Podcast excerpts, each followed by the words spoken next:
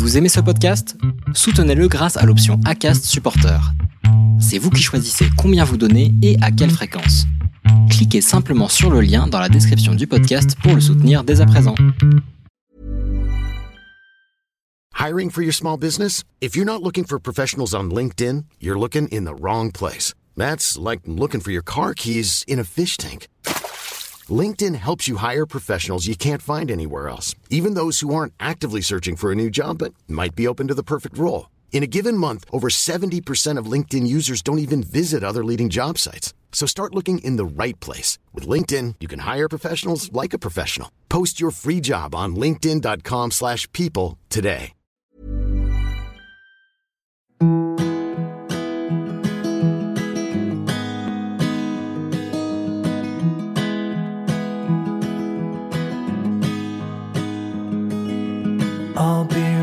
Behind you, Josephine.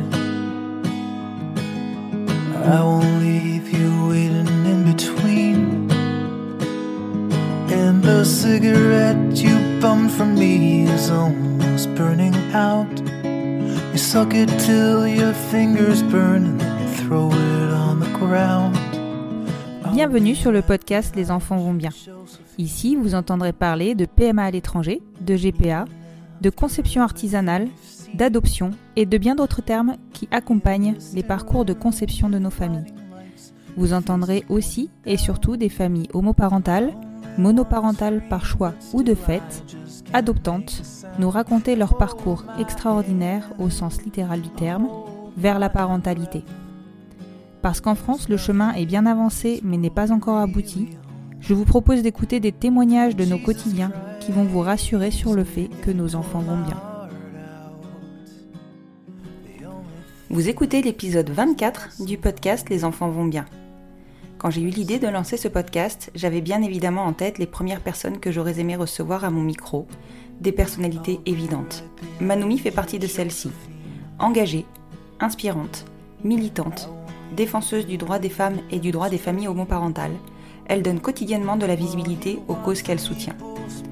Manoumi et son amoureuse ont une histoire digne d'un film romantique. Issues de deux milieux et de deux cultures très différentes, elles ont construit leur histoire dès le lycée. La vie les a séparées pour se réunir à nouveau quand Manoumi allait s'engager auprès de quelqu'un d'autre. Ensemble, elles ont abordé le désir d'enfant avec évidence et ont rapidement découvert comment se faire accompagner et guider sereinement. Deux enfants sont nés de leur parcours, Romy et Noah, et si aujourd'hui Manoumi se bat pour nos droits, c'est avant tout pour eux. La maternité a révélé cet engagement, ou plus exactement, elle l'a réveillé. Nous avons échangé avec Manoumi sur le choix de leur clinique, leur accompagnement par la PGL, la difficulté des échecs, l'arrivée de leurs deux rayons de soleil ainsi que la perception de cette maternité par leur famille. Enfin, elle a souhaité faire passer un message d'espoir. En donnant de la visibilité, la volonté est de rassurer et de guider avant tout, de la découverte de notre sexualité à la réflexion de la parentalité, mais aussi de construire un monde plus inclusif pour nos enfants. Je vous souhaite une bonne écoute. Bonjour Manoumi. Bonjour. Te remercie beaucoup de t'être rendu disponible pour cet entretien ce soir. C'est moi qui te remercie de me donner la possibilité de m'exprimer, c'est super. C'est normal, ça faisait très longtemps que je voulais euh, qu'on arrive à se rencontrer parce que ton compte Instagram est très inspirant pour euh, notre cause et surtout pour... Euh, bah, tu as un engagement qui est, qui est vrai, qui est sincère et qui est... qui aujourd'hui, je pense, porte pour la cause. Et du coup, pour moi, c'était une évidence qu'il fallait que qu'on se rencontre à un moment donné. Merci, ça me touche beaucoup, merci. merci. Je t'en prie, c'est normal. Est-ce que tu peux te présenter et me présenter ta famille? D'accord. Donc, sur les réseaux sociaux, je suis sous le nom de Manoumi. Mhm. Je vais avoir euh, 35 ans euh, cette année. Je suis euh, mariée euh, avec euh, celle que j'appellerais euh, mon amoureuse pour respecter un petit peu son anonymat. Mhm.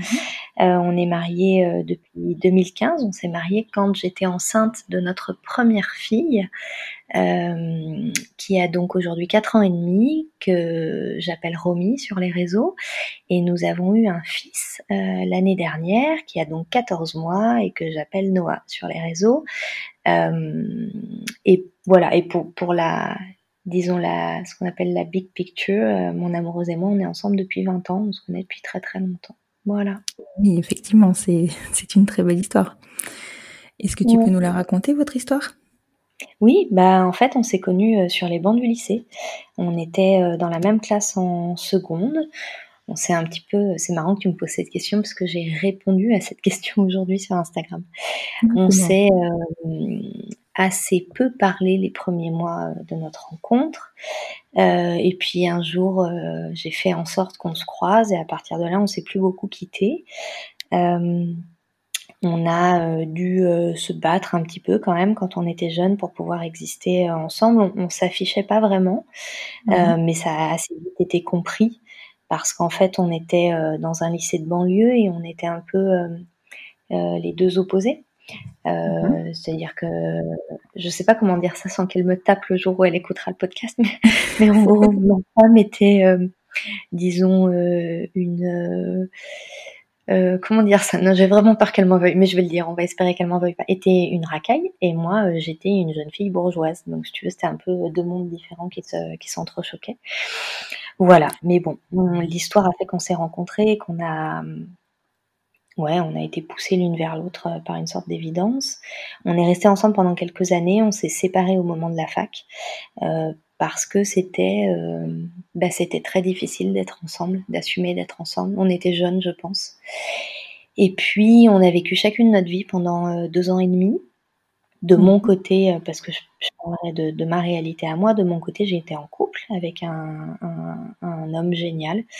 on avait un projet de mariage et puis peu de temps avant le projet de mariage, j'ai recontacté celle qui donc à, ce moment-là était mon ex pour lui dire que j'allais me marier, un peu comme un devoir de, peut-être un devoir d'honnêteté, mhm. euh, et, peut-être aussi parce que je savais qu'à l'époque ça allait pas bien dans, mon couple avec ce garçon, euh, qu'on faisait fausse route tous les deux, même si on avait des sentiments assez sincères l'un envers l'autre. Et voilà. Et à partir de là, bon bah voilà, mon couple euh, s'est séparé et je me suis assez vite remise avec elle. Et, et on s'est plus quitté. Voilà. C'était une évidence. Oui, voilà. D'accord. Effectivement, si tu me dis que vous êtes rencontrés au lycée, c'est hyper jeune. Euh, donc je pense qu'à ce moment-là, vous n'aviez pas du tout réfléchi ni anticipé et peut-être même pas projeté, ne serait-ce que de vous installer ensemble ou de, vivre euh, plus longtemps en couple qu'une euh, amourette de lycée. Comment ça s'est passé pour vous, ben, cette découverte, cette cet emménagement Parce que je suppose que vous avez emménagé ensemble avant euh, de parler de maternité. Ben, alors c'est ouais, c'est peut-être un peu étrange comme. Euh, c'est marrant ce que tu dis parce qu'en fait, euh, moi, j'ai, je dis souvent quand je parle d'elle que je l'ai vue et le monde s'est éclairé. Mhm. après, ça a pris des mois pour qu'on se parle et puis de nouveau des semaines pour que pour qu'il y ait un geste. J'ai jamais, dans ma tête, je me suis jamais dit Déjà avant elle, je me suis jamais dit que j'allais aimer une femme. Et, même quand je l'ai rencontrée, je me suis jamais dit ça c'est de l'amour. Je me suis juste dit elle c'est mon monde. Et mhm. donc euh, bon bah voilà, je crois que c'est ce qu'on appelle l'histoire d'un coup de foudre. Hein. Elle, elle le raconterait peut-être différemment pour elle.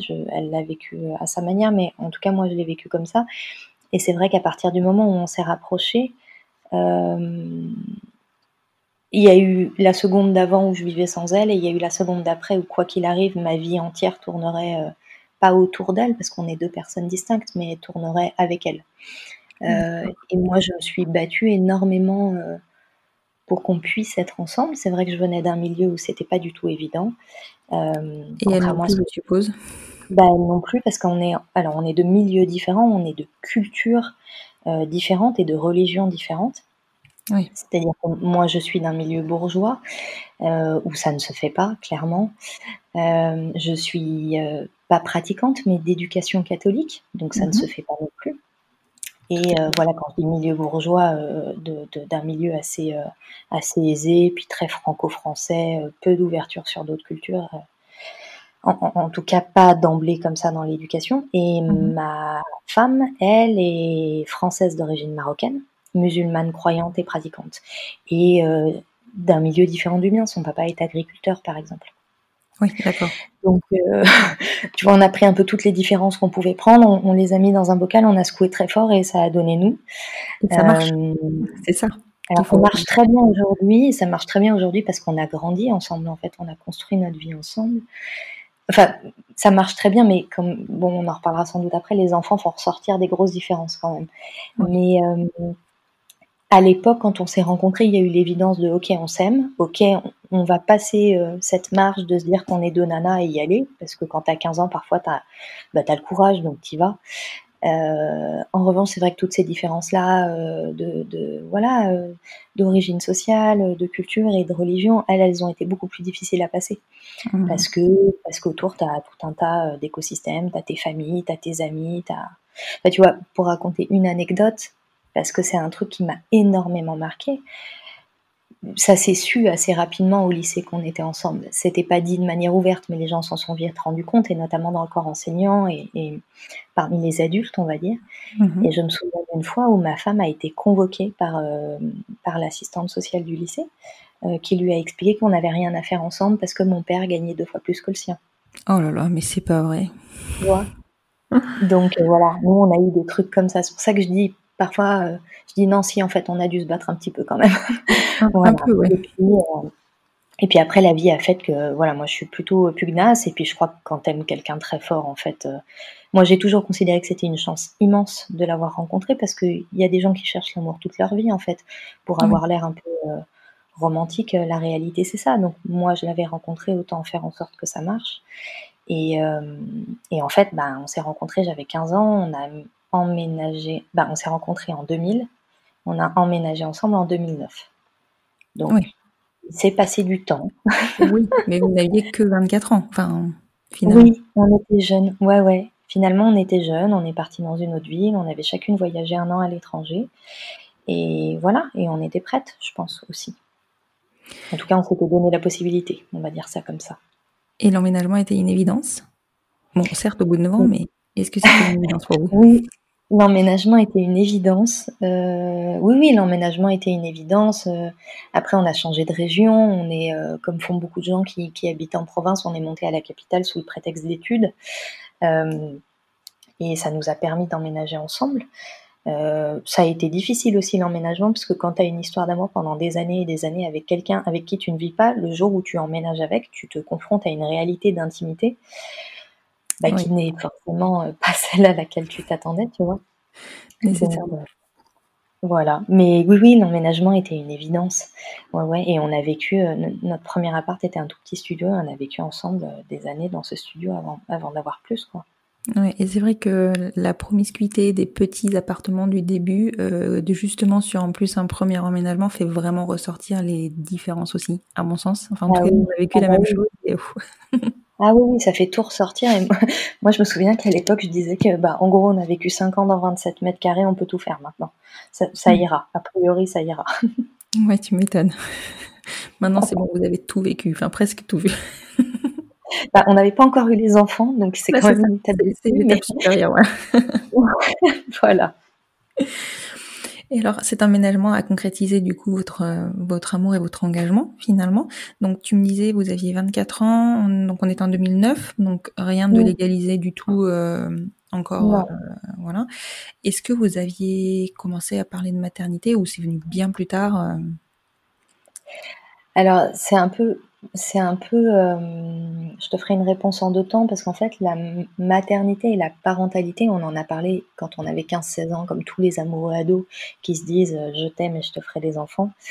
Euh, vrai et après, voilà, on a tous connu. Et après, une fois qu'on a été adulte, euh, on n'en a pas parlé jusqu'au moment où on l'a mis en route. C'est-à-dire, on n'a pas été du genre à avoir des grandes discussions pendant des semaines et des mois, à se dire comment on allait faire, est-ce que c'est possible, etc. Pas du tout. En fait, on a avancé dans notre vie, on a franchi des étapes, on, a, on est passé d'un studio à un appartement un peu plus grand, on a chacune fini nos études, on a galéré ou pas euh, l'une ou l'autre pour trouver un job. Et puis une fois qu'on a été bien posé, euh, dans nos vies, dans nos jobs, avec nos amis. Euh, je crois que c'est elle, de mémoire, c'est elle qui un soir est rentrée et m'a dit Bon, bah écoute, j'ai trouvé une asso qui aide les couples comme nous dans leur chemin de parentalité. la première réunion d'info, elle est dans trois semaines, on y va. Et ça s'est fait comme ça. Boum. Ça fait comme ça, Ouais, bah, on fonctionne un peu comme ça, nous. Non, mais après, c'est bien, au moins, ça, ça fait avancer. Hein.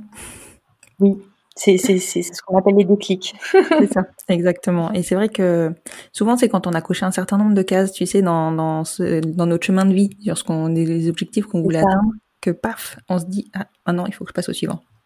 Exactement. C'est, en fait, c'est quand tu es prête que le reste est une évidence et peut-être tu n'as pas besoin d'en parler si longtemps que ça, parce que l'horizon est débloqué quelque part. Mais oui, c'est ça, c'est ça. Ça te permet de voir plus loin, en fait. Mm.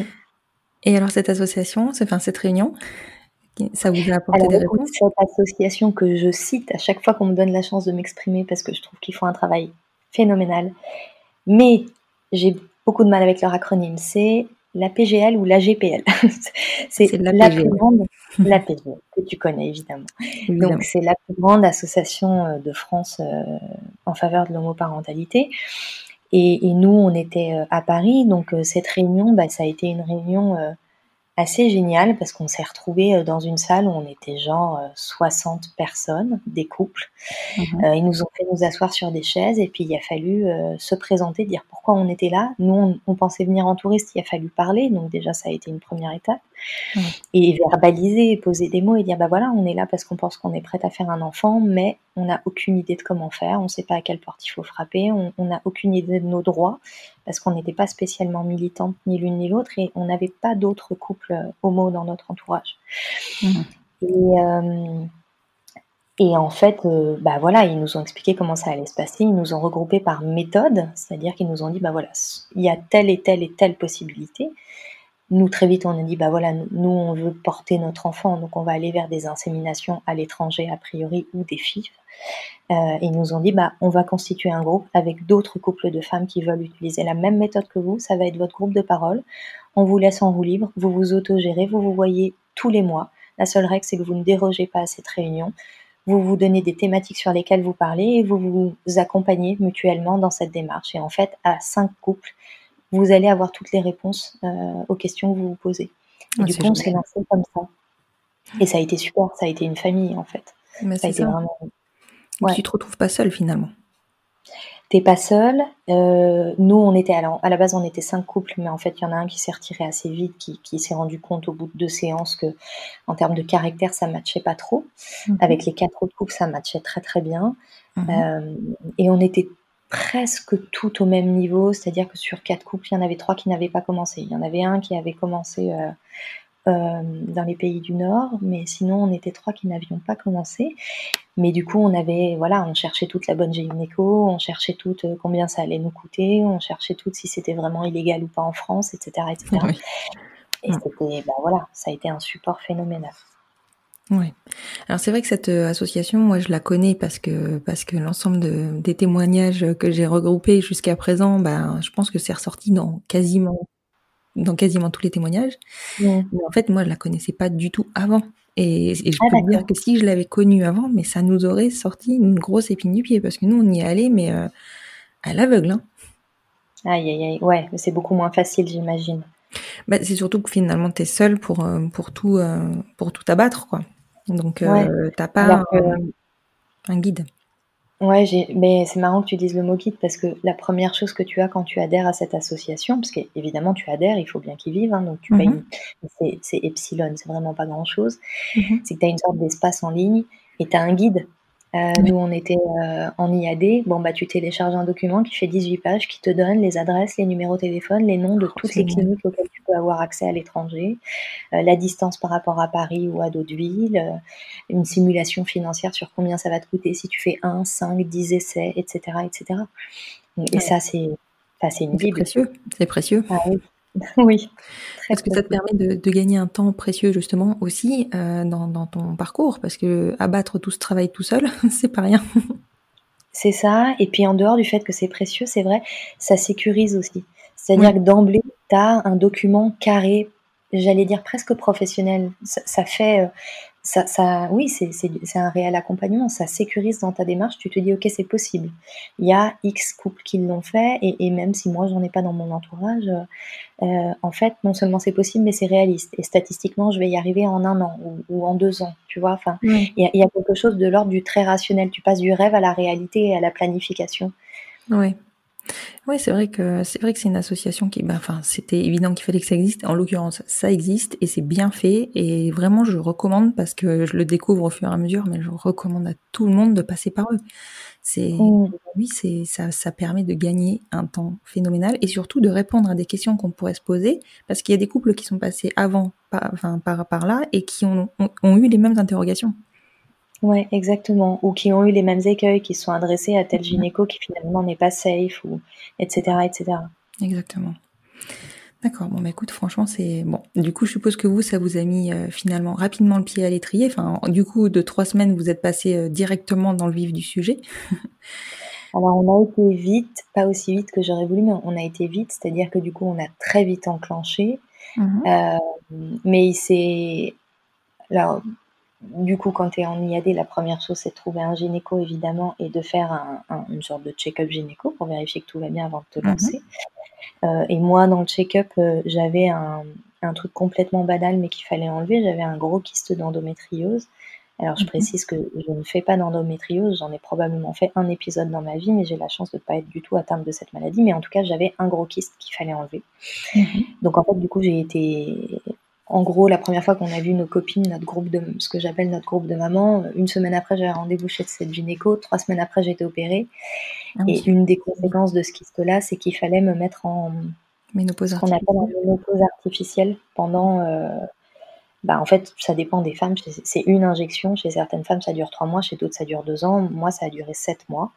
Mais du coup, ça nous a bloqué pendant sept mois. Donc, en fait, si tu mets tout bout à bout en termes de timing, on est parti avec un an de retard sur nos copines. Oui. Euh, mais en revanche, on a eu une bonne étoile parce qu'en fait, on a fait un essai qui a marché pour notre aîné. Ah oui, oui, on a rattrapé notre retard. voilà. D'accord. Et alors, comment vous avez fait le choix de déjà Comment vous avez décidé que ce serait toi qui portais euh, Et quel choix de clinique vous avez fait? Alors, le choix de clinique s'est fait euh, par rapport à euh, trois critères. Le premier critère, c'était un critère de proximité. Euh, on voulait pouvoir partir rapidement et aller pas trop loin et que et quand je dis de proximité, j'inclus aussi un critère financier parce que quand il faut prendre l'avion, ça coûte tout de suite beaucoup plus cher. Donc on s'est porté sur la Belgique. Deuxième critère, euh, il y avait un critère de délai d'attente. Euh, puisqu'en Belgique, il y a plusieurs hôpitaux qui le font. Il y a celui qui est très connu, l'hôpital Erasme. Mmh. À l'époque où nous, on a commencé en 2014, Erasme avait, euh, je crois, 9 ou 10 mois d'attente pour le premier rendez-vous, qui n'est même pas un rendez-vous gynéco, qui est un rendez-vous avec un, psychiatre qui valide la candidature. Mmh, Donc, moi, je trouvais ça vraiment démentiel comme délai. Euh, et l'hôpital où nous sommes allés, qui est la clinique Saint-Jean à Bruges, avait un mois et demi d'attente. Ah oui. En plus de ça, Bruges, c'est quand même pas une destination euh, trop dégueu. Pardon, c'est pas très joli de dire ça, alors je vais le dire autrement. Alors, c'est marrant, il y avait ça aussi comme critère pour moi, c'est-à-dire que moi, je m'étais vraiment, j'étais dans les starting blocks, je m'étais préparée à vivre le truc le plus dur de ma vie, soyons honnêtes. Mhm. Et donc, je voulais que, je voulais arriver dans un endroit qui soit un peu familial. Alors, autant puisse l'être un hôpital, mais qui soit dans un cadre sympa. Euh, et il se trouve que la ville de Bruges est hyper chouette, euh, que tu peux y faire des choses sympas en amoureuse, et que par ailleurs, la clinique Saint-Jean à Bruges est une clinique un peu familiale. C'est une clinique qui a une taille assez petite. Elle est spécialisée dans l'infertilité et dans l'accompagnement des femmes en difficulté de procréation. Donc elle a un très bon service à ce niveau-là, mais elle n'est pas très grande, hormis mhm. ça. Donc elle nous correspondait bien. Et puis il y a eu un critère qu'on a compris après, parce que sur le moment on n'a pas trop eu le luxe de, comparer les aspects financiers, mais on s'est rendu compte grâce à notre groupe de mamans que ben, on l'avait pas choisi pour ça, mais qu'elle était aussi beaucoup moins chère que les autres. donc tu, peux nous donner de tarifs Oui, bien sûr. En fait, cette clinique-là, contrairement à celle de nos copines, euh, fonctionne au forfait. C'est-à-dire mhm pour, schématiser, nos copines, à chaque fois qu'elles allaient à l'hôpital, elles payaient le sperme et l'acte d'insémination. Mhm. Euh, et en gros, à chaque fois, elles en avaient entre 1000 et 1500 euros. Nous, euh, on fonctionnait au forfait, donc au départ, on a acheté 5 euh, paillettes, donc 5 lots de sperme pour faire 5 mhm. essais. On a payé 3000 euros les 5 lots.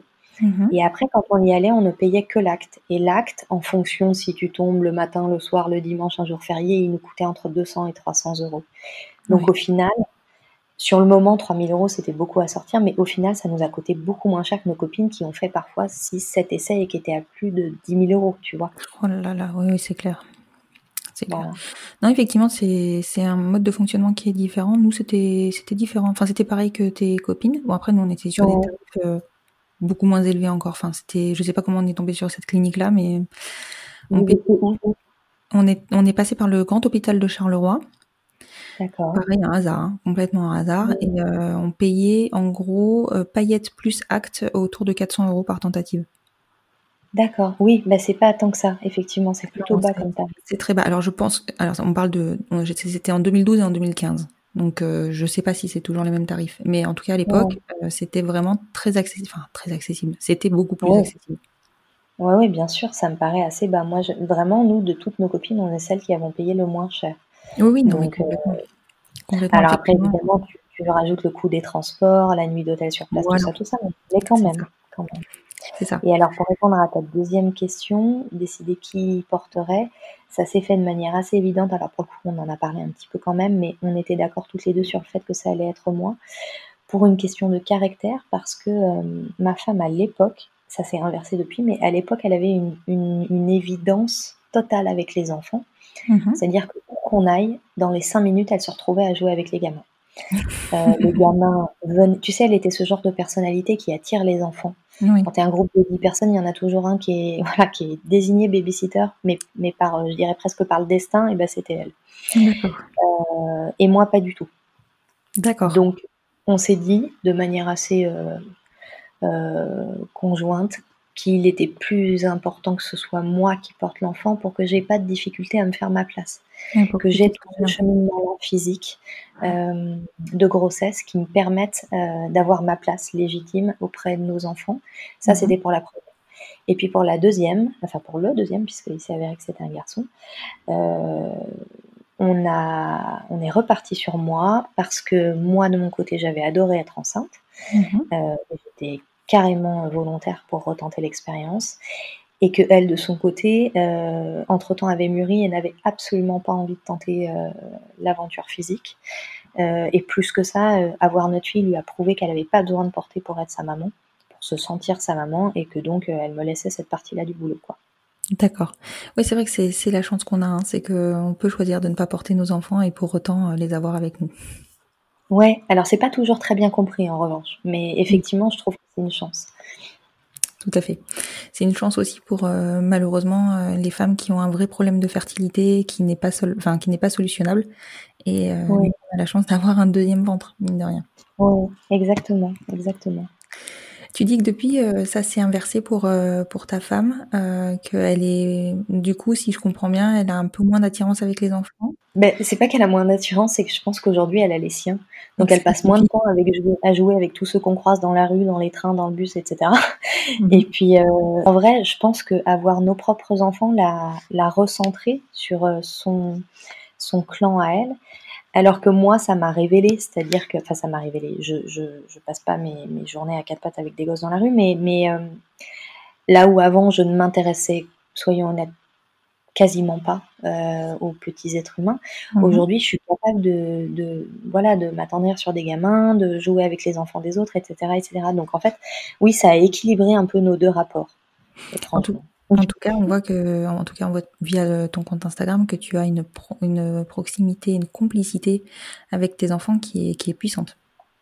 Bah, écoute, j'essaye. Alors, je suis loin d'être une maman idéale, mais j'essaye. Oui, je les aime immensément. Ça, c'est certain. C'est des miracles pour moi. Alors, je sais que tu as eu un petit peu plus de mal, enfin que vous avez eu un petit peu plus de mal pour euh, ta deuxième grossesse. Oui. Est-ce que tu peux me raconter un petit peu comment ça s'est passé? Bien sûr, bien sûr. Écoute, euh, pour ma deuxième grossesse, on est parti euh, dès le début, on a voulu euh, faire des inséminations sous stimulation, ce que je n'avais pas fait pour la première puisque ça marchait du premier coup et qu'on s'était dit qu'on essayait au moins une fois sans. Mmh Donc pour mon fils, j'étais sous stimulation. non pas que j'en ai eu besoin du point de vue de la fertilité, mais j'ai des cycles qui sont complètement anarchiques et comme c'est déjà très compliqué de gérer ta vie quand tu es en IAD, je pense que toi tu connais, on avait besoin d'avoir un minimum de vue sur quel jour on allait devoir s'absenter du boulot, etc., etc. Et pour ça, il fallait que mes cycles soient réglés. Donc mmh on m'a mis sous stimulation pour pour qu'on se rende compte d'à quel moment j'allais ovuler, pour pouvoir prévoir un minimum. Donc déjà ça, ça a été moins drôle parce que la stimulation a un impact fort quand même euh, sur euh, notre morale, notre corps, notre quotidien, euh, le rapport au couple, à la sexualité, un peu à tout. Oui, clairement. Voilà. Et puis ça a été moins drôle aussi parce que on a fait cinq essais. De, tout à l'heure, je me suis trompée, je te disais qu'on avait acheté cinq lots de paillettes, je me suis trompée, on en a acheté six, puisque pour ma fille, ça a marché du premier coup, et que pour mon fils, c'est le cinquième qui a marché. Donc vous êtes resté sur le même lot de paillettes oui, ouais, ouais, exactement. Donc on en a fait cinq. Je suis tombée enceinte la troisième fois. J'ai fait une fausse couche très précoce au bout de deux semaines et demie. Ouais, euh, ça a été difficile. Alors bon, je, vais quand même le dire d'emblée. J'ai, je minimise pas du tout. J'ai beaucoup relativisé parce que dans mon histoire familiale, dans ma famille au sens large, euh, j'ai vu des choses beaucoup plus difficiles et notamment, euh, notamment la perte d'un enfant euh, en toute fin de grossesse. Donc euh, voilà, moi j'ai relativisé, j'ai fait une fausse couche précoce, c'est-à-dire que j'ai eu une première prise de sang qui me disait que j'étais enceinte mais que j'avais un taux un peu bas, et une deuxième prise de sang que j'ai fait dix jours après, je crois, parce que je devais me douter inconsciemment qu'il y avait un souci. Et le mhm. taux n'avait pas monté. Ma gynéco m'a dit bon, tu vas faire une fausse couche, et ça a commencé cinq jours après. D'accord. Ça a été difficile pour moi parce que je suis quelqu'un de très euh, de très espérant. Et mhm. donc j'avais, euh, bon, en trois semaines, j'avais nourri beaucoup d'espoir pour euh, ce petit être. Bon, on s'en est remis. on a avancé et, et, en fait, notre fils Noah est le fruit de la toute dernière insémination avec le lot de paillettes qu'on avait acheté. Euh, et voilà, et c'est un, un détail que j'aime bien dire parce que du coup, euh, Romy et Noah ont le même euh, donneur. Et quelque part, on a une, tu vois, une aventure qui s'est bouclée un peu avec eux deux. voilà. Et puis, pour le clin d'œil, la dernière insémination a été faite le jour de la fête des mères. Et Alors oui, c'est symbolique. On s'était dit, ouais, on s'était dit que ça allait nous porter chance et ça a fonctionné. Oui, tu m'étonnes. Et, euh, et en même temps, vous deviez en avoir enfin, un peu le gros sur la patate parce que la gestion de l'échec, il faut pas qu'on la minimise. Euh, elle est vraiment difficile euh, dans nos dans nos parcours. Alors particulièrement, je pense dans les parcours PMA. Je ne minimise pas les parcours classiques, hein, mais dans la PMA, on sait qu'on a une aide et donc pour, enfin déjà, on est dans l'esprit de ça doit fonctionner plus facilement, mais il s'avère que c'est pas le cas. Oui, c'est difficile. Le temps est très long. Le temps est aussi très, euh, très isolant. Alors, il y, a plein de gens qui en parleraient bien mieux que moi dans un podcast, mais moi, j'ai trouvé qu'il y avait un vrai isolement du couple vis-à-vis des autres. Nous, on était très soutenus et paradoxalement, on s'est, enfin moi, en tout cas, à titre personnel, je me suis pas sentie soutenue du tout. Alors que mhm. objectivement, je l'étais. J'avais des amis, j'avais des frères et sœurs, j'avais euh, même euh, voilà des collègues, une patronne, beaucoup de gens qui étaient attentifs à ce qu'on vivait. Euh, et en même temps, tu es toute seule. Euh, quand ça ne marche pas, c'est ton corps, c'est, enfin voilà, quelque part, tu es aussi toute seule, entourée mais seule. c'est ton projet qui ne fonctionne pas. C'est ça, c'est ton projet qui ne fonctionne pas, et puis c'est ton corps au sein de ton couple qui ne fonctionne pas. Mhm. Donc il y a, y, a, ouais, y a quelque chose de très difficile. Et puis, euh, et puis cette peur abyssale que ça marche jamais, qu'il faille aller en FIF, que voilà, que ça, que ça dure, que ce soit voilà, on, en connaît tous, on en a, enfin, quand on se lance dans ce genre de parcours, on a tous entendu parler d'un couple qui a essayé 18 fois et qui a mis 6 ans. Et, voilà, il y a cette peur-là, ce spectre-là. Et puis nous, on avait un petit truc au-dessus de la tête, c'est que ça coûte des sous, même si je disais paradoxalement que ça nous a coûté moins cher qu'à nos copines, on arrivait aussi à bout de souffle financièrement. Et, euh, et ça aussi, c'est une inquiétude qui est difficile à gérer, je trouve. Donc oui, oui, je minimise pas du tout l'échec. Ça a été une année euh, compliquée, difficile, longue, très longue. ouais, parce que du coup, ça, ça s'est étalé sur, euh, sur une année, hein, ces six, euh, ces six, cinq inséminations. Ça s'est étalé sur, non, non, sur moins d'un an, puisque on y est allé quasiment tous les mois. D'accord. Quasiment. Pour en revenir au budget, effectivement, c'est aussi une des donnes qui fait que bah, nos projets peuvent être mis en stand-by euh, et peuvent prendre beaucoup plus de temps que prévu, parce qu'il y a un moment donné, bah, il faut refaire le bas de laine et c'est pas, c'est pas, enfin voilà, ça reste de l'argent, quoi. Ça, se, ça, ça pousse pas dans les arbres. Ah oui, oui, évidemment. Et je me souviens que moi, une fois, j'avais fait l'exercice. Euh, pour quelqu'un, euh, je sais plus, mais quelqu'un m'avait fait une remarque qui m'avait vraiment irritée et j'avais fait l'exercice de calculer combien avait coûté chacun de nos deux enfants, pas du tout pour dire qu'ils ont une valeur, ce serait complètement idiot et aberrant, mais, mm. mais pour dire euh, mon injustice à moi, elle est aussi ça, c'est que ça me coûte, ça nous coûte à notre communauté extrêmement cher en temps, en énergie, en espoir et en finance.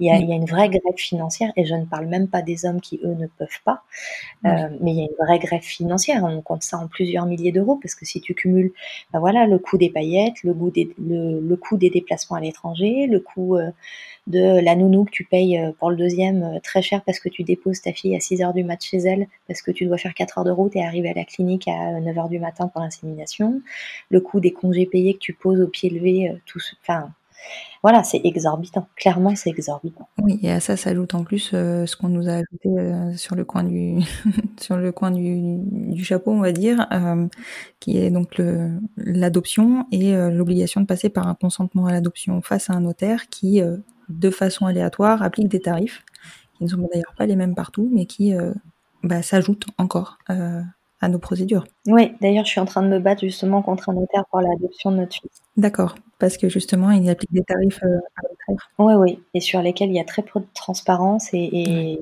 bah oui, parce que l'acte tarifé, du coup, j'ai la chance d'avoir une soeur avocate qui s'est renseignée. L'acte tarifé en lui-même, il coûte moins de 100 euros. Et après, il y a ce qu'on appelle les honoraires.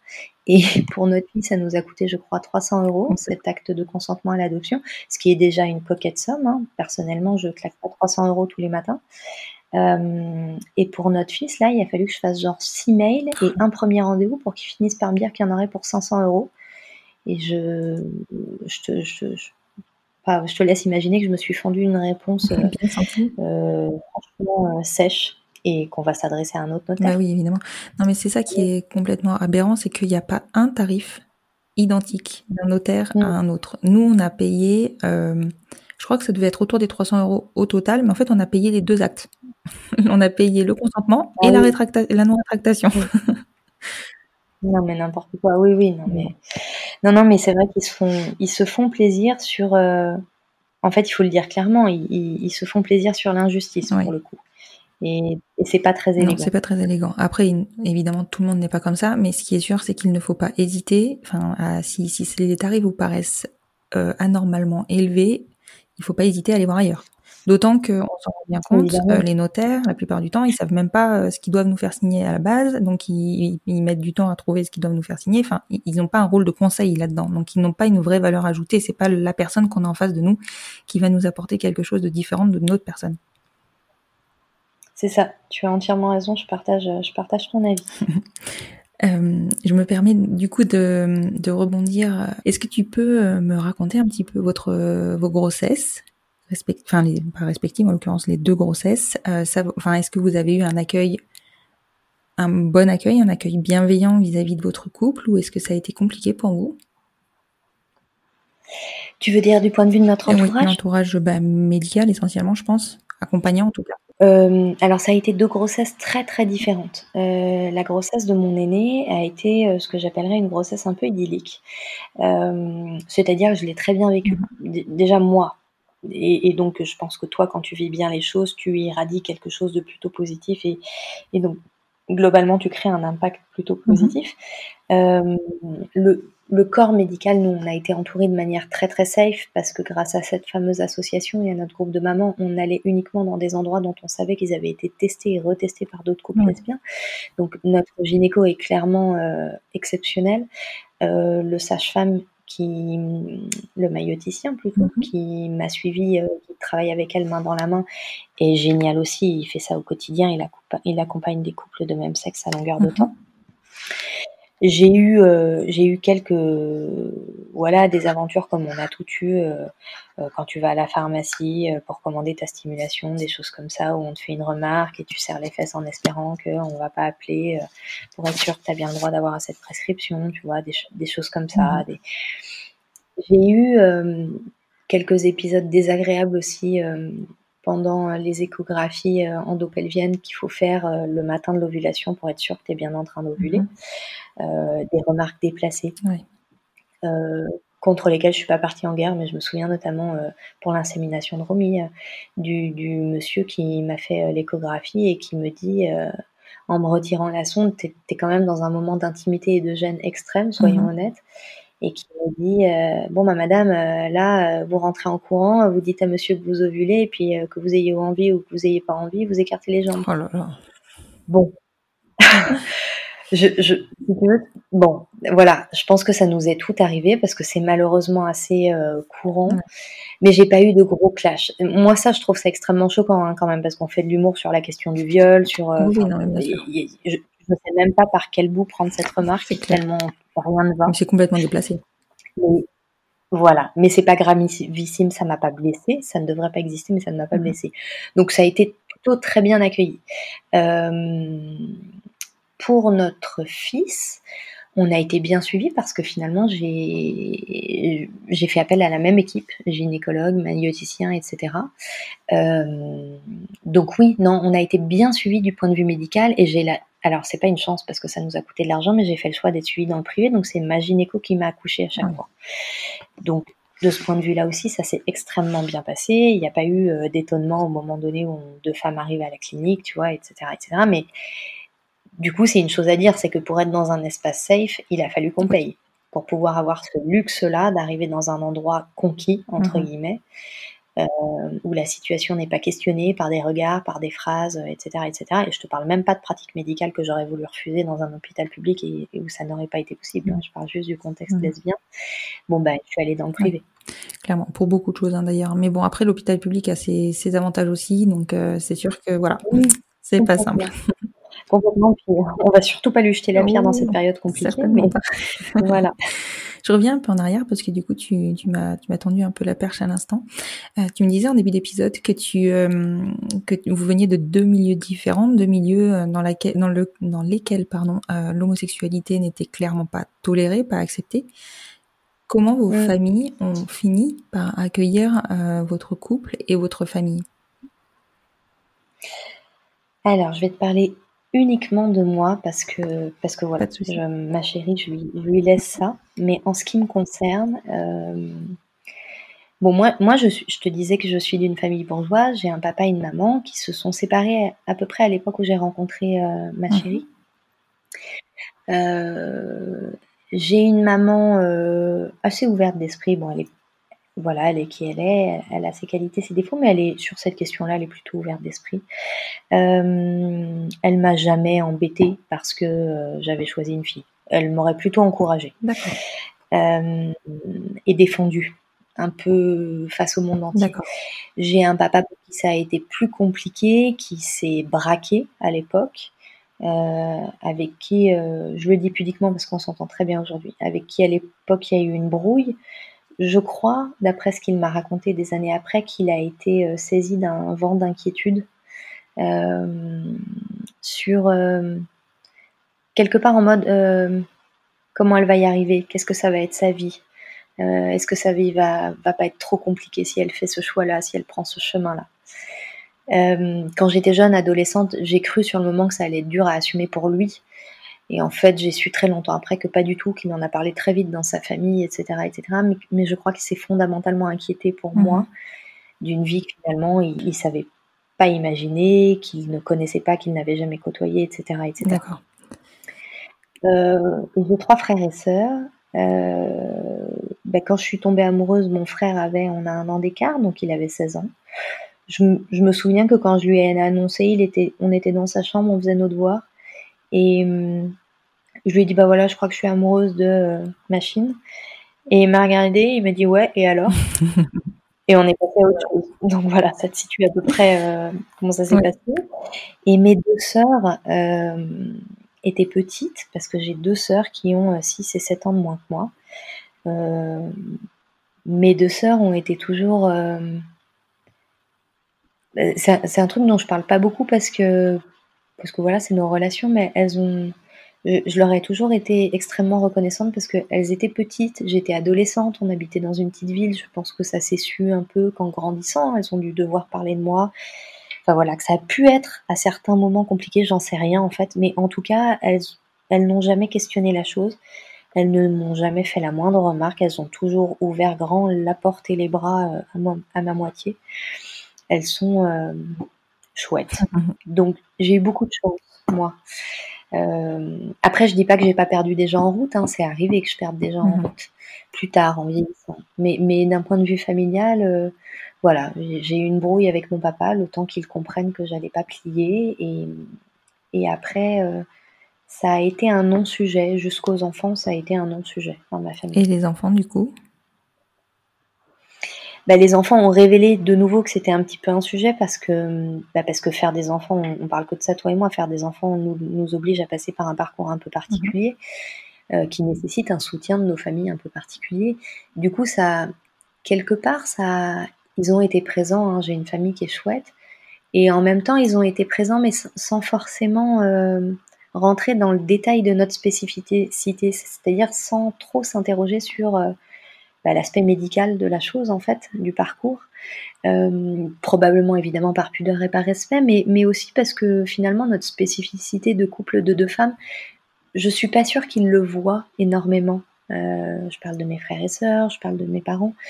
Euh, en fait, on est nous à leurs yeux. Donc, euh, je, je sais pas si je Non, non, m'exprime mais je comprends clairement, très bien ce que tu, ce que tu veux dire. hein. J'ai exactement le- la même sensation et j'ai même eu le même retour de la part de mes beaux-parents qui, en écoutant le premier épisode, ont découvert, alors qu'ils étaient présents, enfin, qu'ils savaient ce qu'on faisait, et comment, comment, enfin, on en avait parlé, Ouais. mais en- ils ont pris conscience de la difficulté et des difficultés qu'on rencontrait en écoutant le premier épisode du podcast. Ouais. Et d'ailleurs, moi, quand j'ai commencé à écrire sur Instagram et que j'ai commencé à dire un peu dans ma famille, c'est pas du tout le sujet euh, de conversation euh, quotidien qu'on a, mais les rares fois où on en a parlé entre nous, où j'ai dit que c'était important de militer pour moi dans cet espace-là et que je leur ai expliqué pourquoi je le faisais, quelque part, euh, c'était un peu une révélation. On n'y a pas passé des années à discuter de ce sujet-là, mais, quelque part, j'ai senti qu'il y avait quelque chose de presque de l'étonnement, probablement dû au fait que j'étais pas spécialement militante avant, mais, mais aussi dû au fait de, de voilà de la révélation de c'est quoi notre parcours, c'est quoi notre réalité pour faire des enfants, comment on s'y prend concrètement, euh, pourquoi on galère, pourquoi on se sent seul à certains moments, pourquoi ma famille ne sera jamais ta famille, même si tu es mon frère ou ma sœur, parce que ma famille ne vient pas du même euh, voilà, euh, du même processus, aussi simplement que ça, et puis parce que ma famille n'a pas les mêmes droits que la tienne. Euh, voilà. Donc euh, c'est quelque chose que ça a révélé. Et puis aussi, euh, il y a eu l'adoption de...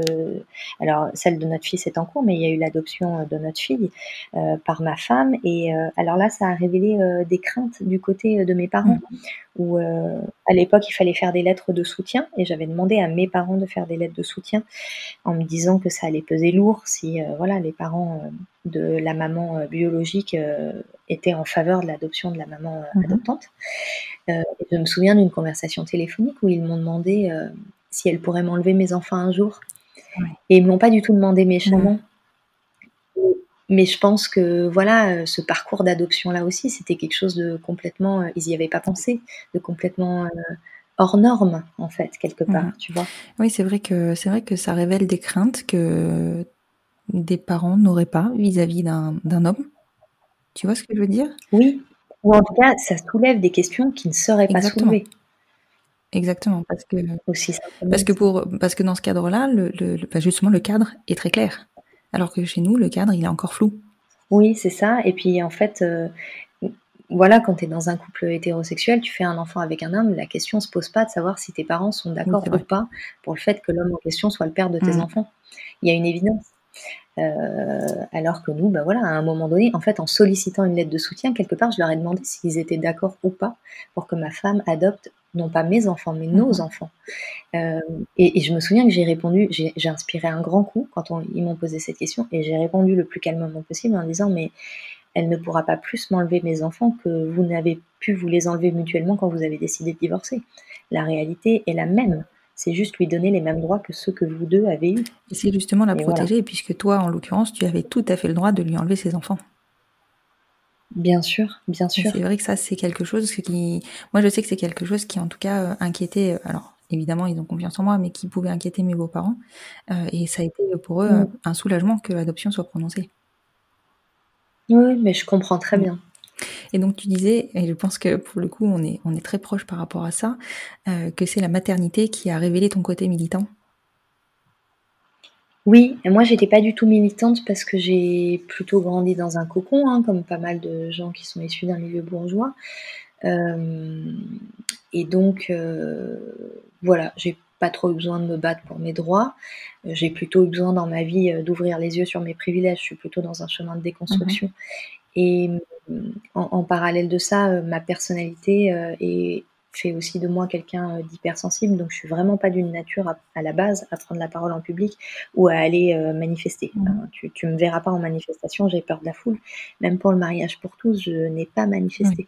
J'ai été présente euh, en virtuel, j'en parlais autour de moi, etc. Mais je n'ai jamais pu aller dans une manifestation. J'ai littéralement peur de mourir. Donc, donc je ne fais pas ça. Quand notre fille est née, moi, j'ai toujours écrit, j'ai eu des blogs, j'ai partagé, j'ai fait des recueils de manière artisanale pour ma famille, mes proches, etc. Quand notre fille est née, j'ai arrêté d'écrire parce que quand tu as un premier enfant, euh, tu n'as même plus le temps de respirer. Donc évidemment, tes hobbies passent à la euh, et petite parenthèse, j'ose pas imaginer comment ça se passe quand tu en as trois. Je ferme la parenthèse. Euh, mais quand notre fille a eu un an, on était en plein dans le processus d'adoption et le jour des un an de notre fille, ma femme était convoquée à la, au commissariat parce que, pour ceux qui ne le savent pas, dans le processus d'adoption, on peut être convoqué au commissariat pour ce qu'ils appellent une enquête de proximité, c'est-à-dire qu'ils posent un certain nombre de questions rituelles qui sont les mêmes qu'on soit homo ou hétéro euh, et qui donnent, euh, ils font ensuite un retour au juge euh, pour le dossier d'adoption. Oui, et parfois même ma femme déplace sur, sur les, les domiciles. Oui, sur les domiciles, effectivement. Donc nous, elle a été convoquée le jour de l'anniversaire de Romy. On a vu ça un peu comme un signe. Et en fait, elle est revenue dépitée. Euh, elle a été malmenée, clairement, par euh, une, une je ne sais pas si elle était policière ou autre chose, enfin une agente, mhm. une représentante de l'ordre, qui, euh, je pense, si j'ai bien compris ce qui s'est passé, a vu qu'elles étaient a priori de la même origine ou de la même culture religieuse. Enfin, je sais pas trop ce qu'elle s'est imaginé, mais qui en tout cas lui a fait un certain nombre de remarques très déplacées. Et j'ai vu ma femme revenir en colère parce qu'elle avait été questionnée dans sa légitimité à être maman. Et ce jour-là, j'ai eu un peu un déclic. Je me suis dit, ok, toi, ce que tu sais faire un peu, c'est écrire. En plus, ça te manque. Et ben, tu vas vers ça. Tu vas écrire un peu sur ça. Euh, alors évidemment, 6 jours sur 7, ça ressemble plutôt à des déclarations d'amour à mes deux enfants, mais un jour sur 7, euh, je parle un peu plus politique, homoparentalité, féminisme, et, voilà, c'est ma manière euh, très humble d'essayer de participer un petit peu au débat et de donner de la visibilité. De la, même manière que toi, tu fais ce podcast, voilà, on essaye d'apporter un petit caillou à C'est ça. Mais ton engagement est très clair, hein. même si tu dis que 6 jours sur 7, effectivement, sur ton compte Instagram, il y a énormément de photos de tes enfants et c'est normal. Et d'ailleurs, c'est aussi un acte militant que de montrer nos familles et de montrer que nos enfants vont bien. Euh, mais pour moi, euh, clairement, ton engagement, il est là. Et ton engagement n'est pas que sur la, enfin, envers la cause euh, homosexuelle et de l'homoparentalité, mais aussi envers la femme. Et euh, cet engagement féministe, pour moi, il est, enfin, je suis pas quelqu'un qui milite non plus. Je suis pas quelqu'un qui qui suis dans le féminisme à tout prix. Enfin, tu sais, le féminisme pur et dur. Mais par contre, toi, ton engagement féministe, il est, il est parlant, il est criant de vérité. Bah écoute, tant mieux. en tout cas, moi, c'est mon air de la guerre. Oui, je pense qu'aujourd'hui, il y a encore énormément de boulot à faire pour, euh, pour notre égalité euh, à nous les femmes et pour notre égalité à nous les couples homosexuels face à la parentalité notamment, mais face à tellement d'autres choses. Enfin bon, voilà, on est encore, euh, hélas, pas égaux. Alors mm. par contre, on sait aussi d'où on vient, on sait ce qu'on a acquis et on en a conscience. Mais voilà, il y a encore à faire. Oui, oui, bien sûr. Et alors, moi, le féminisme est venu bien avant euh, le militantisme euh, sur l'homoparentalité, parce que moi, dans mon parcours, j'ai fait des études de lettres, mais après, j'ai obliqué vers un master de ce qu'on appelle euh, genre, pensée de la différence et rapports sociaux de sexe, mais, mais grosso modo, c'est un master de féminisme. D'accord, ah, je savais même pas que ça existait. alors, à l'époque, je ne sais pas si c'est encore le cas, je voudrais pas dire une bêtise, à l'époque, il était unique en France, il était à l'université de Paris 8, mhm. au nord de Paris. Euh, et c'est un master dans lequel tu étudies les rapports euh, de sexe et toutes les questions euh, liées au patriarcat, à la domination masculine, etc. etc. Donc c'est un truc qui m'a animé extrêmement fort quand j'étais jeune. Je me suis calmée après parce que le problème c'est que quand tu ouvres les yeux sur ces questions-là, le monde devient extrêmement violent. Euh, et ton rapport aux autres devient extrêmement violent, c'est-à-dire que assez rapidement j'étais devenue celle qu'on qu'on alpague, mmh. euh, qu'on provoque à longueur de temps sur le féminisme, etc., etc. Et, ça en devenait euh, suffocant. Donc j'ai, pendant toute une période après, j'ai arrêté de parler de ces sujets-là. et le fait de devenir maman a réveillé tout ça en moi parce que ben, j'ai mis au monde une petite fille. Et que, et que très vite, je me suis dit, oula, cette petite fille, il va falloir qu'elle soit très, très, très armée. Et c'est marrant parce que, entre temps, depuis, j'ai mis au monde un petit garçon et je me dis, oula, ce petit garçon, il va falloir qu'il soit encore plus armé. Clairement. Finalement. Clairement. C'est vrai que c'est nous qui éduquons nos enfants et qui donc euh, éduquons le monde de demain. Et on n'a pas, on, peut pas, se, on peut pas se tromper. Alors évidemment, on peut pas qu'on se mette une pression euh, phénoménale, mais euh, on se doit d'inculquer à nos petits garçons qu'il faut respecter les femmes, et on se doit d'inculquer à nos petites filles qu'elles doivent se battre pour leurs droits. Et c'est triste de devoir le faire, mais il faut, il faut qu'elles le sachent. Ouais, oui, oui, tout à fait. Et, et, et, et peut-être leur transmettre. Euh, moi, si j'arrive juste à faire ça, parce que voilà, je, je, suis pas une maman parfaite, j'ai plein de défauts, mais s'il y a un truc que j'espère que j'arriverai à leur transmettre, c'est qu'ils ont le droit d'être qui ils ont envie d'être. Oui, complètement. Ça, c'est quelque chose qui est fondamental, qui n'était pas acquis à nos générations. On a eu parfois la chance de naître dans des familles où c'était possible, mmh. où il fallait juste enfoncer un tout petit peu la porte. Mais il y a encore, euh, voilà, il y a encore des adolescents homosexuels qui se suicident partout dans le monde, d'autres qui sont punis pénalement, etc., etc. Et et ça, c'est pour moi, c'est primordial qu'ils ont le droit d'être qui ils ont envie d'être. Peu importe qui ils sont, ils peuvent être aimés. Et c'est vrai que ça, c'est aussi un point sur lequel euh, il faudrait que la société ouvre les yeux. C'est que il y a encore des, tu dis qu'il y a des adolescents qui se suicident dans le monde entier, mais il y en a aussi qui se suicident euh, dans, à, enfin, juste à côté de chez nous. Et euh, et c'est très compliqué de d'ouvrir les yeux à, aux parents déjà parce que souvent bah, le problème il vient de là et euh, à l'entourage de, de, ces personnes-là. C'est vrai que aujourd'hui euh, avec nos familles, moi j'ai l'impression, juste en, en, présentant nos familles, euh, de faire bouger les choses. Je vois que les mentalités elles évoluent, mais ça dépend. Enfin, tu vois, tu n'as pas forcément une famille homosexuelle autour de toi, et, euh, et donc l'ouverture d'esprit, elle est pas là, quoi. Oui, alors à ceci près que moi j'aurais tendance à te dire, c'est peut-être l'effet Paris qui me fait dire ça, mais j'ai en vieillissant, j'ai de plus en plus envie de dire que si tu as peut-être une famille homosexuelle autour de toi, mais simplement tu le sais pas. Euh, parce qu'en fait, plus j'avance dans la vie et plus je me dis que euh, le plus important c'est la visibilité. C'est pour ça que je suis très heureuse de pouvoir te parler. C'est pour ça que j'ai accepté de faire un autre podcast dans le passé. C'est pour ça que je continue sur Instagram, même si comme tout le monde, j'ai des périodes où j'ai plus envie, où je trouve que ce que j'écris c'est pas génial. Enfin, parce qu'en fait, la visibilité, ça apporte tout. S'il y avait un couple euh, homoparental dans toutes les séries, eh ben, il y aurait plus aucun parent dans la rue pour s'étonner, ne serait-ce que quand il nous croise. Il y en aurait plus aucun pour se demander si on est juste deux copines qui vivent ensemble ou si on est vraiment deux mamans. Euh, parce que ça ferait partie du panorama. C'est aussi simple que ça. Clairement. Clairement. C'est vrai que bon, aujourd'hui, euh, je pense que notre visibilité, elle apporte pour les personnes qui, enfin, qui découvrent, on va dire, que ça existe, hein, soyons clairs.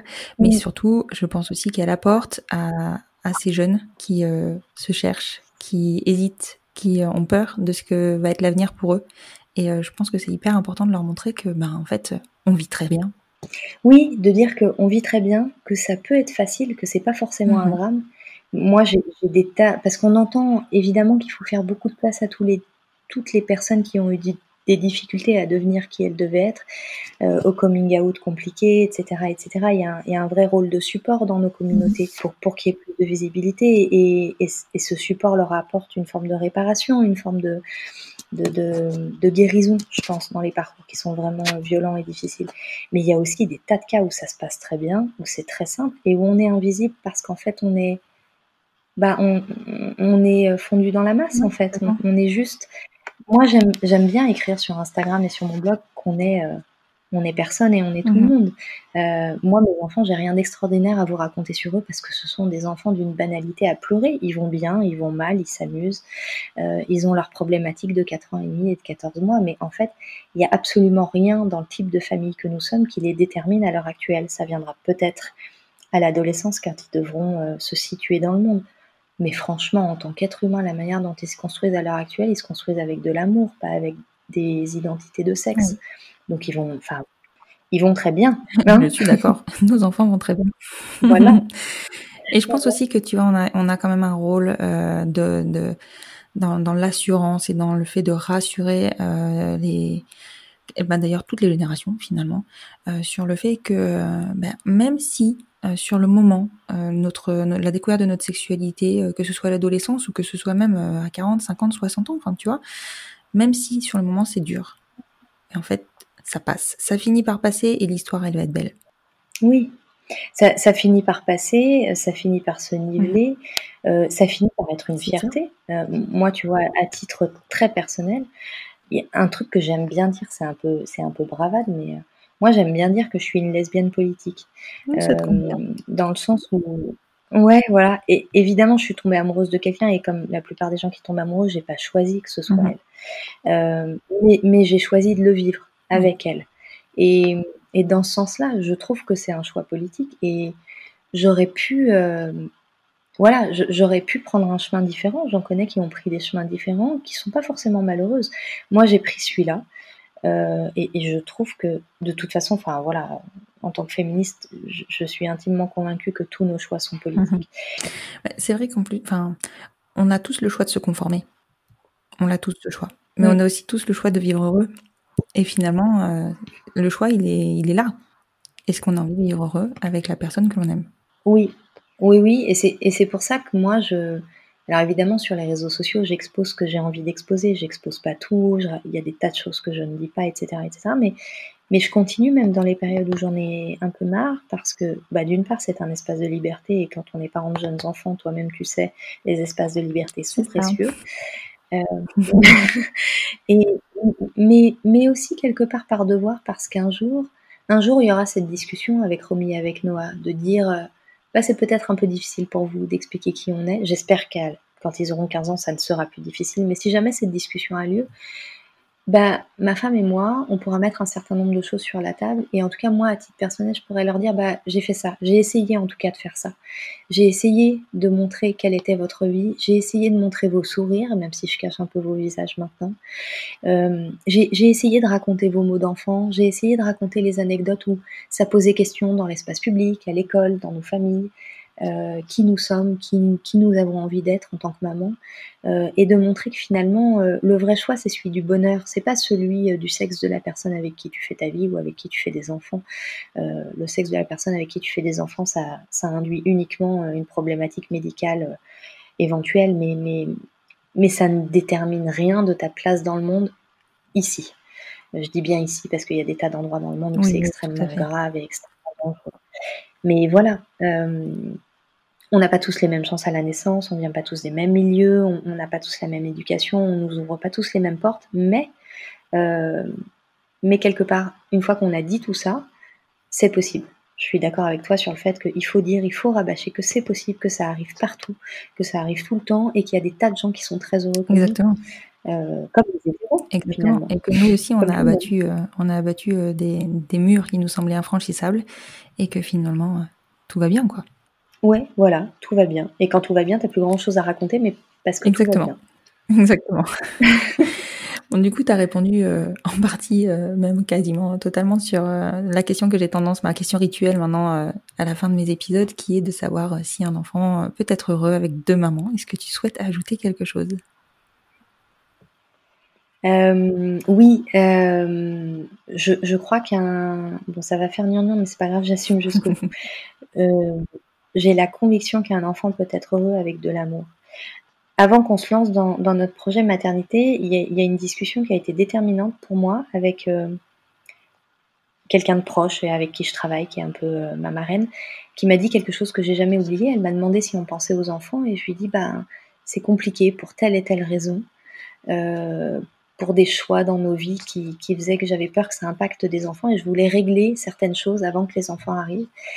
Et cette personne m'a regardé droit dans les yeux et m'a dit, tu sais, les enfants comprennent le compromis. Les enfants, la seule chose dont ils ont besoin, c'est d'être aimés. Alors ça fait très gnangnan de dire ça, mais en fait, les enfants peuvent être heureux avec deux mamans, ils peuvent être heureux avec deux papas, ils peuvent être heureux avec 40 parents. En fait, ça, ne compte pas, j'en suis vraiment mhm. persuadée. on vit évidemment dans des sociétés et dans des pays où, voilà, la famille nucléaire et le couple à deux sont des, sortes de modèles un peu sacro-saints, mhm. mais mais en vrai, il y a des familles où il y a deux mamans et trois papas et on s'en fiche. Ça fait juste plus d'amour. Exactement. Le reste, ça compte pas vraiment. Ça fait plus de monde sur la photo. Exactement. Et c'est vrai que finalement, des familles avec plusieurs parents, il y en a même en France. Oui, il y en a beaucoup plus qu'on croit d'ailleurs. Elles aussi, elles sont invisibles. On arrive sur la fin de l'épisode. Euh, je vais te poser ma dernière question. Euh, qu'est-ce qu'on peut te, vous, souhaiter pour la suite? Ah, C'est une jolie question. Alors écoute, je ne sais pas quand cet épisode sera diffusé, mais on est donc le 30 avril, on est en plein confinement.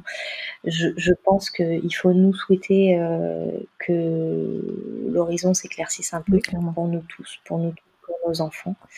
Et après, à titre euh, vraiment euh, très personnel, ben, nous souhaiter que ça dure parce que finalement, euh, tout va bien. Évidemment. Alors effectivement, pour le coup, je vais nous souhaiter à tous euh, que l'horizon s'éclaircisse, parce qu'effectivement, bon, même si euh, malgré le fait qu'on soit le 30 avril, on a toujours un horizon qui est assez bouché, hein, soyons clairs. Mm. on ne sait pas trop de quoi l'avenir va être fait, en tout cas sur nos autorisations de sortie ou pas. Mais, mm. mais j'ai confiance. Et concernant le fait que ça dure, je n'ai aucun doute sur le fait que ça va durer pour vous. Vous êtes une famille qui est inspirante, qui est rayonnante, qui est joyeuse, qui donne envie. Et clairement, je pense que, enfin, je, ne vois pas pourquoi ça s'arrêterait. Après, évidemment, on est à l'abri de rien. Mais moi, je vous souhaite que ça continue comme ça. Ouais, c'est adorable, je te remercie. Je t'en prie. Je te remercie beaucoup, Manoumi, de t'être euh, rendue disponible à nouveau. Et, euh, et vraiment, ça m'a fait un plaisir énorme de d'échanger avec toi. C'était hyper enrichissant. Et eh ben moi aussi, merci de m'avoir euh, tendu le micro, merci pour ce chouette podcast qui, qui nous donne des voix parce qu'on en a grand besoin. Merci à toi. Je t'en prie. À très bientôt. À très bientôt.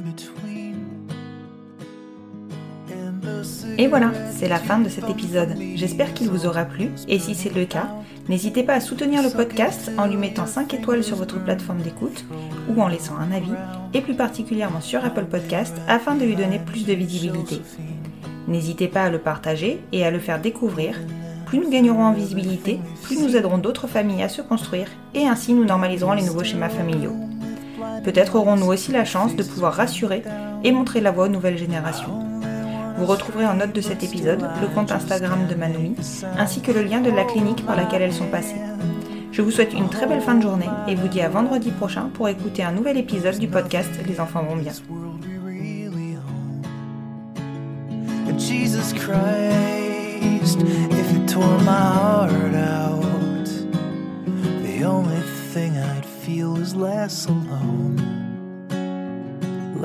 I'll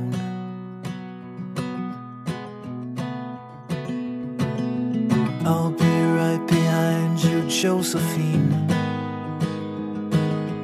I won't leave you waiting in this dream. While you watch the people speaking words you can't quite comprehend. You ask me if I'd pinch you, but my fingers wouldn't bend. I'll be right behind you, Josephine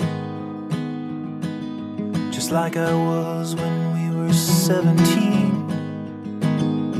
Guess it's only been a year, but still it feels like 34. I don't feel like I am living in the same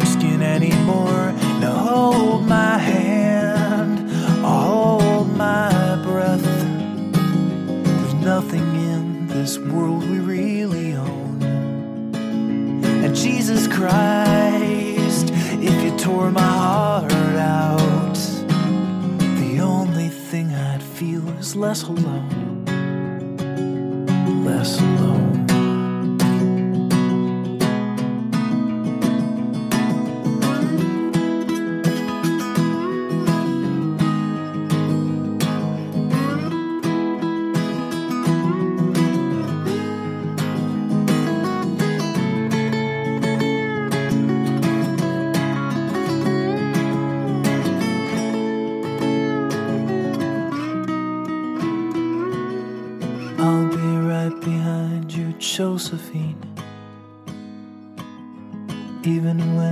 My soul's an amputee, and my bleeding heart is sinking in the lake inside my chest. So I grab what I can cling to and I leave behind the rest. Now hold my hand, I'll hold my breath.